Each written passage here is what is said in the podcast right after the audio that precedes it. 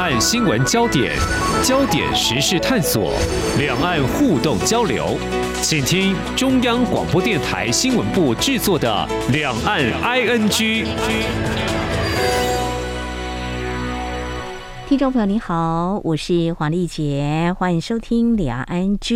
我觉得呢，不一定要亲身经历或者是看见了，才会有一些想法或者是行动。嗯，在每个人的经验当中，或多或少应该都会有吧。我们今天要谈的是投身公民社会运动，难道不累吗？因为其实他做的一些事情，目的不光只是为了自己，更多的应该是利他。那甚至是不是大家可以共好，而且还是要大声说给人权记录不佳的中国大陆，而且他还试图抹去这段过往的中国大陆的当政者听。我们今天邀请的特别来宾，我在邀访他的时候，我有点逼问说：“哎，你知道一九八九年六四天安门事件吗？” 呃，已经露出他的笑声。其实等一下谈的更多，其实大家可以啊、用我们的心去感受啊。否则，为什么我很多次看到他会参加相关的纪念活动的一个身影，包括今年。六月四号在台台北重症纪念堂的活动哦，他就告诉我说，当然知道啊，而且他也曾经去参加过香港举办的一些悼念游行的活动哦。不过，所谓知道之后。又做了哪些呢？跟人权连接的诉求呼声是不断的。过去在节目当中，我们也有呃请到他跟大家谈，就是香港国安法实施之后，那么有一些香港的民众到了台湾，他们的一些权益，我们应该怎么样来协助他们有更好的保障？那么接下来。其实今天重点要谈即将登场的这个六四的活动哦，其实在今年会有更多志同道合的朋友一起来串联。呃，这些朋友为什么要走出来呢？我们在今天再度欢迎台湾人权促进会的秘书长施一翔来告诉我们，非常欢迎秘书长，你好。呃，丽姐你好，各位听众朋友大家好。其实我的节目每年到六月四号左右都会谈一些六四天安门事件相关的人跟话题。呃，一九八九年，当时是国际新闻的焦点。那中共解放军是以坦克车来镇压北京天安门广场这些静坐示威的民众，造成严重的死伤数据是不一的了哦。那么失去孩子的天安门母亲多年来会发表公开信，要求呃他们的政府要给真相，而且要道歉。而当年参与这场民主运动的人士，中国大陆说异议人士，那么有。一些是幸运的逃到海外，也寻求政治庇护。当然，在台湾也有，好，甚至也有在央广发声。他们持续也都会向中国大陆提出他们的呼吁，持续把他们的立场呢表达出去哦。呃，当时美国其实还因此经济制裁了中国大陆。那么，其实台湾当时真的没有沉默哦。呃，我曾经访问已经过世的孙越叔叔，他在节目当中就告诉我说，他当时就在台北中正纪念堂跟民众共同来声援，也在他主持央广节目当中谈六四。好，这一九八九年，秘书长还是小学生，那个时候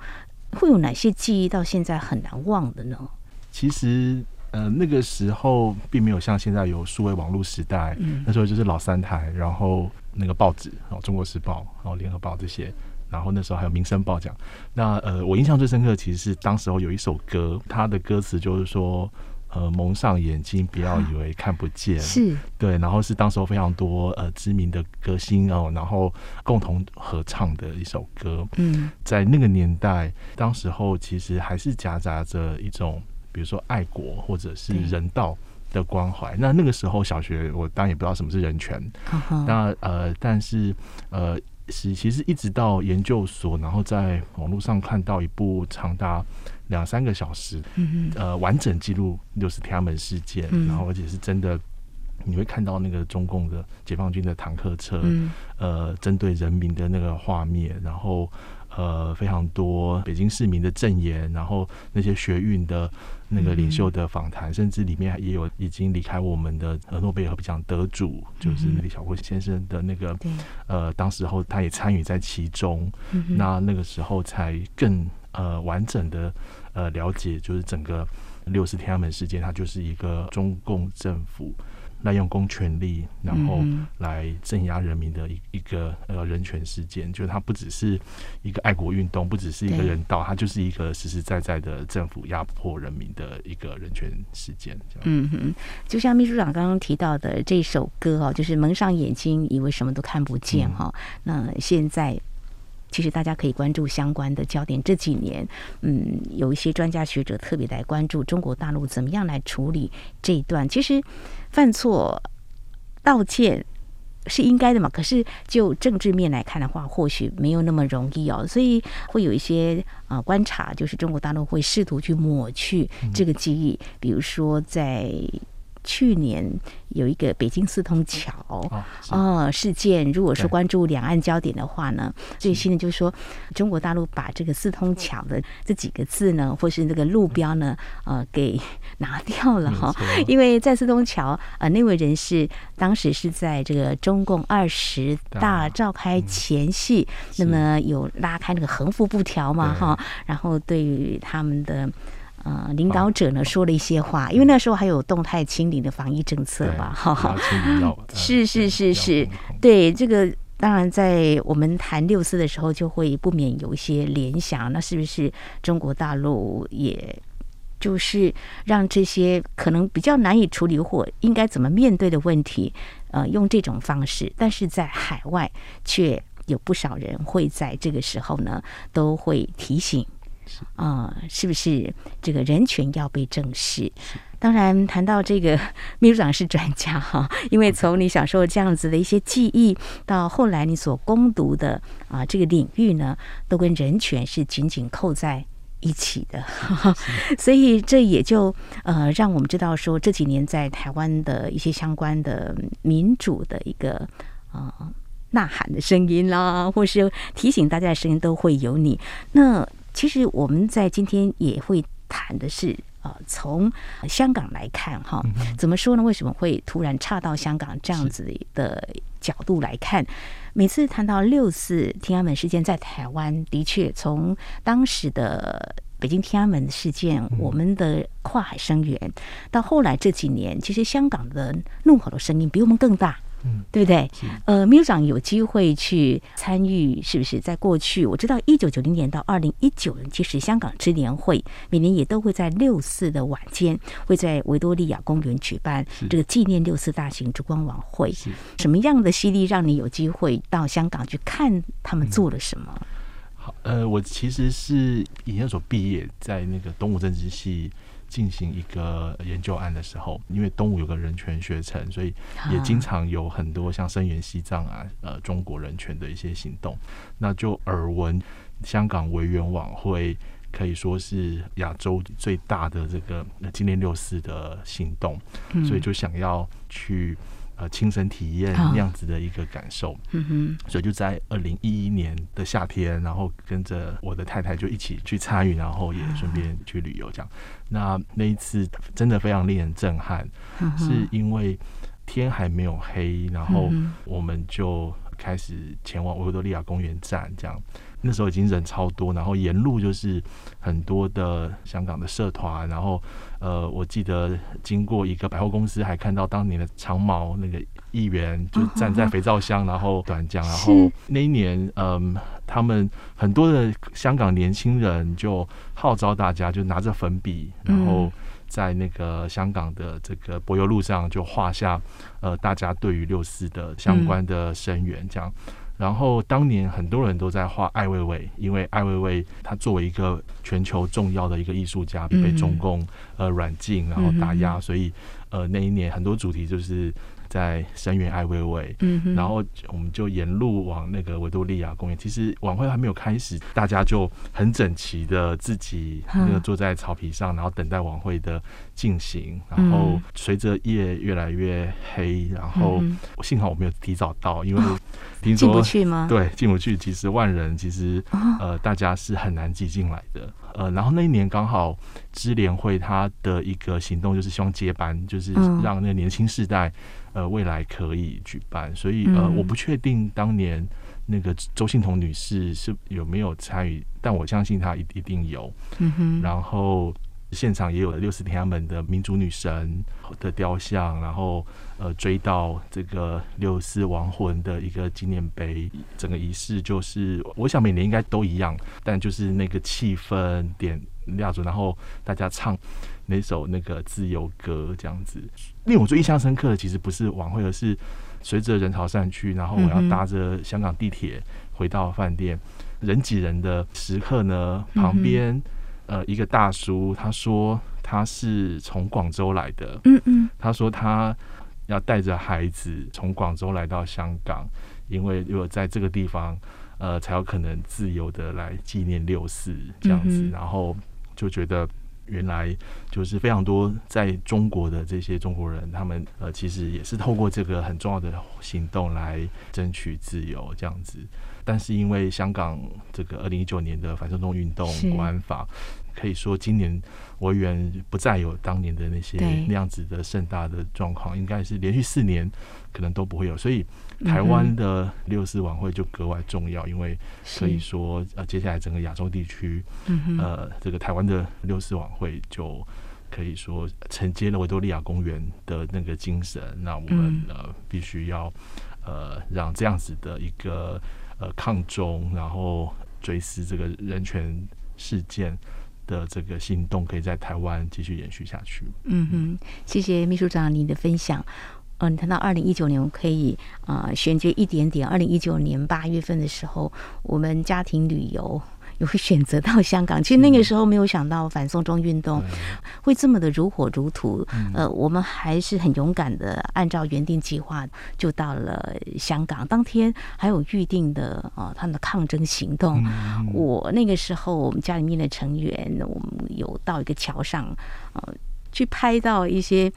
算是一个难得的记录。那那个时候他们有备有这个水柱，哦，就是如果说一遇到场面很激烈的时候，可能用这个方式就要来逼退这个呃抗争的民众。然后在桥上，呃，就有香港的民众呢，就问我从哪里来啊？我说台湾啦。然后这位先生呢就说要珍惜，要珍惜。这个自由民主，嗯，当初香港呢，其实啊有很多时候啊错失的什么样的机会，或是被骗了，他其实啊蛮有感触的。他说：“台湾还好吗？”我说：“台湾还是有很多人前往中国大陆去经商，还是有的，交流也还会有。”但是他提醒，但是我。对于呃这位先生所讲的话，因为他带着他的女儿，女儿已经成年了，他是非常有感触的。但是二零一九年我在香港所看到的，那么就像秘书长你所提到的，那我们的承接下来在台北就相对的重要，因为从二零一九年之后，反送中运动还有香港国安法实施之后，这些我们认为香港的公民社会。可能你慢慢让我们看不到了，但是有些人，他们呃还是坚持他们的理念。有些人是留在香港，但是当然也有些人选择一个他认为还可以为这个自由民主发声。还有人权这个部分，有些是在我们台湾，有些是在海外。好，那这几年我们在台湾所举办的纪念六四的活动，其实有越来越多香港民众的身影，他们在台湾哦。那我们接下来就要来谈另外一个人物哈，因为今天节目一刚开始是分享的秘书长，或许听众朋友可能会有记忆，诶。之前在节目当中，好像也常访问华人民主书院的理事长曾娟远曾老师。其实他真的是常常上我们的节目谈六四、谈人权，那谈香港的转变。嗯，之所以会邀访，呃，其实我觉得他不只是关注说说而已，他行动声援从来是不停歇的。呃，我还有一次也问他说：“诶，六四事件发生的时候。”老师，您那个时候在哪里？他说，我当时是一个大四的呃学生哦哦，那当然第一时间他是没有参加生源，不过。这几年各种场合都有他的脸孔。那有一次我访问他的时候啦，提到说：“哎，谢谢老师，你常常会提醒我们要珍惜我们的民主、自由跟人权哦。”不过当时曾老师他就告诉我，其实办很多活动协力的常常是非常优秀的年轻世代，像秘书长就是其中之一。那还有这几年到我们台湾的香港人哦，而也在六月四号啊，在今年我们华人民主书院还有我们台全会这些民间团体有再次要搭起这样的平台，呃。要以六四争取捍卫民主人权作为一个诉求哈，也要让外界在啊持续能够听到，好像有蛮多活动的哈，可以让我们的朋友有机会的话去知道六四到底发生什么事。秘书长是不是借这个机会来跟我们谈一下？因为你们也是嗯华人民主书院，希望你们在这个时候多协力一点的。嗯，是确实，其实整个纪念六四的系列活动，大概从呃，五月就开始了。嗯、那呃，其实这几年就是非常感谢华人民主书院，呃，用一种艺术策展的方式，来让更多民众用译文，然后亲身呃看到那些展品的方式来认识六四。我印象中前年就是呃有呃一次的行动是把八九六四的那个民主墙，以及很多当年的一些现场，然后把它。再现在这个中正纪念堂的那个展厅里面，这样。然后像去年就有邀了在台湾的呃香港艺术家黄国才老师，他把他的自己就是那一种呃用艺术的方式来呃批判港府跟中共的那种方式，然后也把它展现在展厅里面，这样。今年一样在呃那边有一个艺术展，我觉得是非常。欢迎听众朋友有空的话，也可以去透过这些展览来认识六四这样。然后除了这个之外，呃，近几年我们也都有利用数位网站，嗯。嗯，其实全球的大家都可以在六四的网络上，然后为呃罹难者点灯，然后留言，然后来表达大家对于六四的纪念。然后应该是去年还是前年，就是跟台湾民主实验室也有呃一个线上的活动，就是说，就刚刚提到这个中共，他会利用很多错误的言论来抹灭当年他们应该负的责任。那所以台湾民主实验室就试图用他们最擅长的。打击假消息啊，然后这些假讯息的方式来还原真正的历史，然后破除很多呃网络上不实的谣言。那这些都是近几年大家的努力的成果。那在六四当天呢，在这一个现场，其实会有几大重要的活动，大家可以参与。一个就是说。呃，现场会布置这个悼念亭，然后这个悼念亭呢会有三个部分，一个当然就是针对中国八九六四那些罹难的这些亡魂的悼念，另外一个是呃，对于这个香港反送中运动以来也有不少和抗争者失去生命，所以也会有一个以香港为主题的悼念亭。嗯哼，那再来就是呃，令我们非常难过就是这个西藏。有非常多的藏人以自焚的方式来做出最沉痛的这个抗议，嗯、所以呃也会有一个以西藏为主题的悼念亭。嗯、所以各位听众朋友，如果呃愿意的话，可以呃在六四当天到中央纪念堂来参与这些悼念的活动。然后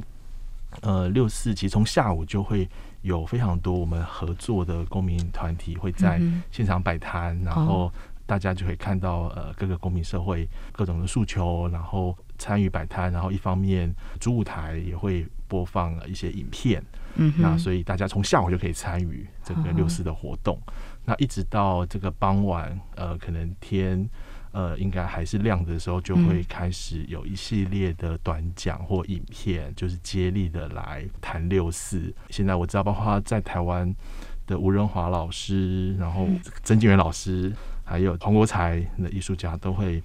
在现场做短讲。嗯、那海外的王丹先生、周峰所先生、高志活，嗯、呃，其实他们都会提供影片，然后谈六四。嗯、其实当天。主持人也会来朗读天安门呃母亲，呃他们那个呃每年都会有一篇文章来纪念这件事情，所以当天也会朗读天安门母亲最新的一份文件。那我其实已经阅读了，其实非常难过，就是其实有很多的天安门母亲们，嗯嗯呃，因为等不到真相跟等不到责任，其实他们本身就已经过世了。但还有非常多的母亲就继续在呃延续这样的一个行动，然后里面也会谈到当年很多的这些学学生，我印象深刻就是一位母亲，她就提到她的孩子是学护理的，所以在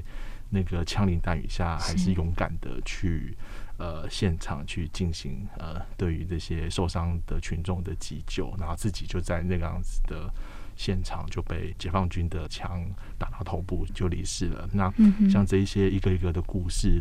很多其实就是我们必须要记得不遗忘，然后呃持续呃来。对中共抗议以及要求要追究责任跟真相，对，我想这是整个当天晚会很重要的一部分。嗯哼，好啊，呃，六月四号当天会有很多元的活动哈啊，刚刚提到有一些艺术展，其实也不仅是当天而已，在后续可能到六月中的时候，都还可以前往去看一下啊，这些记录，让小朋友也可以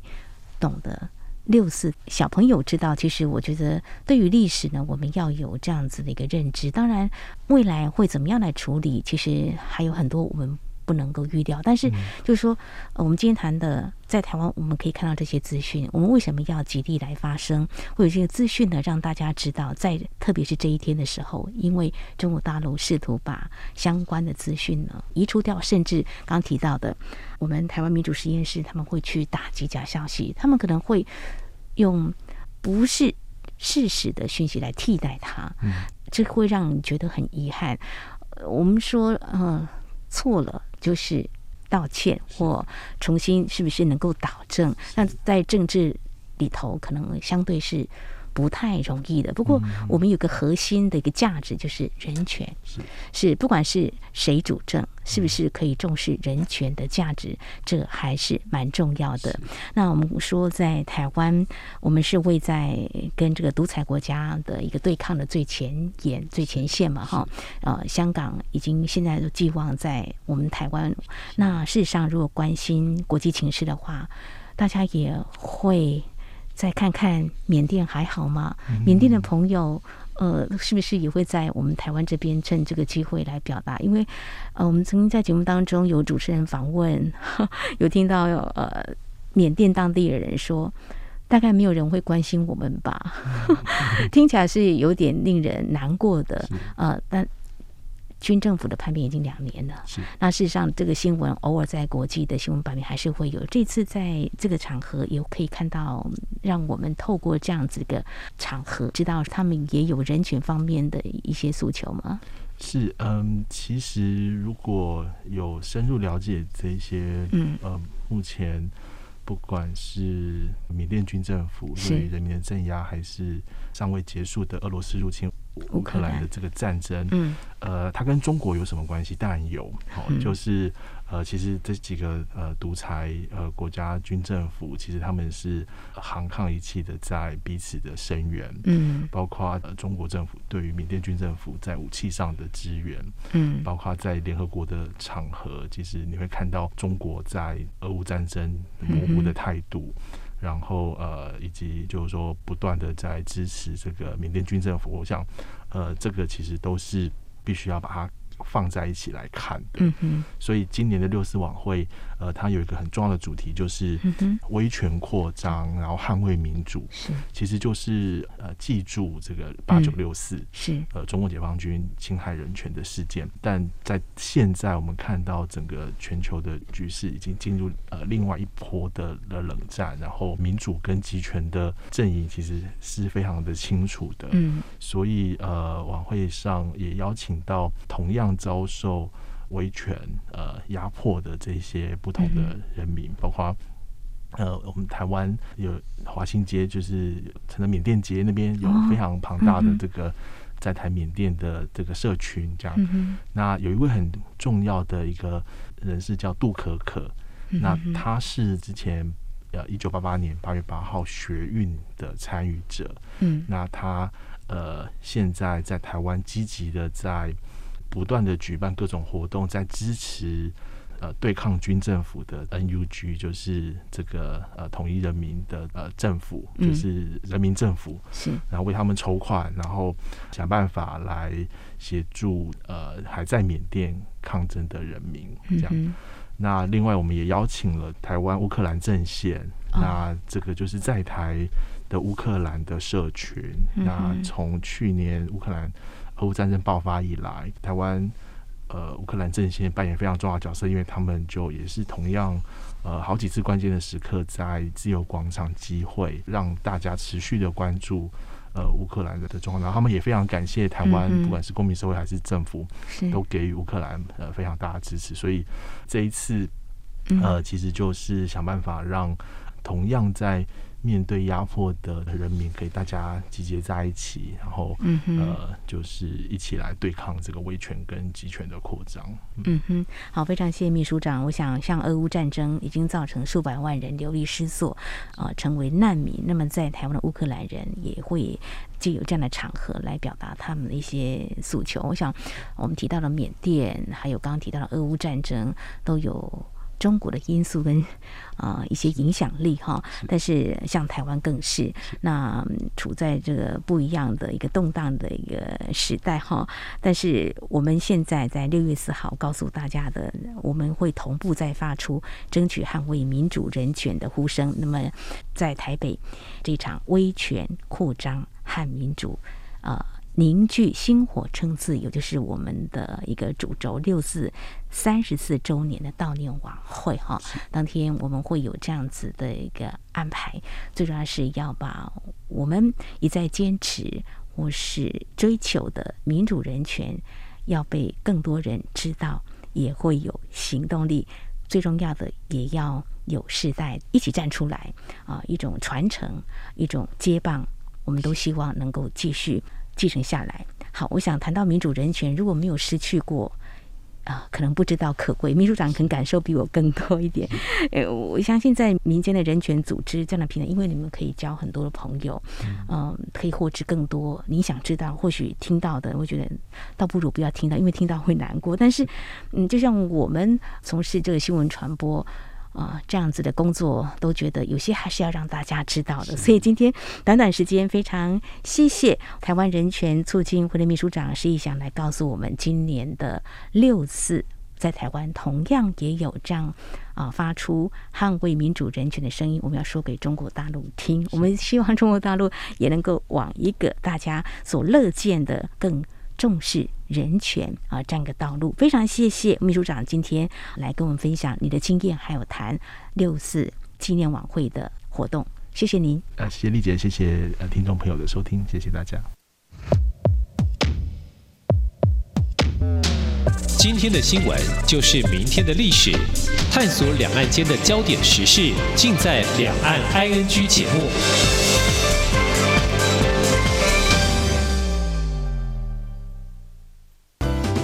一份明信片，一份念礼，为了庆祝央广九十五周年台庆，并汇聚大家对世界和平的祝福，中央广播电台特别举办 Dear RTI 明信片寄情征集活动，邀请您挑选一张具有当地特色的明信片，写下您对世界的期许与祝福，寄到央广。征件自即日起到六月十八日止。成功参加的人将可以获得央广九十五周年专属限量明信片。更多活动内容，请上活动官网查询。Dear RTI。好，以上就是今天两岸居节目，非常感谢听众朋友您的收听。节目尾声提醒您，收听节目除了可以透过央广官网，有更多平台，包括 Podcast 播客平台，还有在 s o n g on Spotify 都可以。非常欢迎听众朋友持续锁定，也来下载我们的节目。当然，如果听众朋友对节目有任何宝贵意见的话，也都非常欢迎听众朋友随时跟我们互动交流。您可以来信，传统信件写到台湾台北市北安路五十五号，写给两岸 ING 节目收就可以了。另外，也可以寄到 ing at rti 点 org 点 tw。同时，也非常欢迎听众朋友加入两岸 IG 节目的粉丝团。你在脸书的搜寻栏位上打上两岸 IG 来搜寻就可以了。华丽姐祝福您，我们下次同一时间空中再会。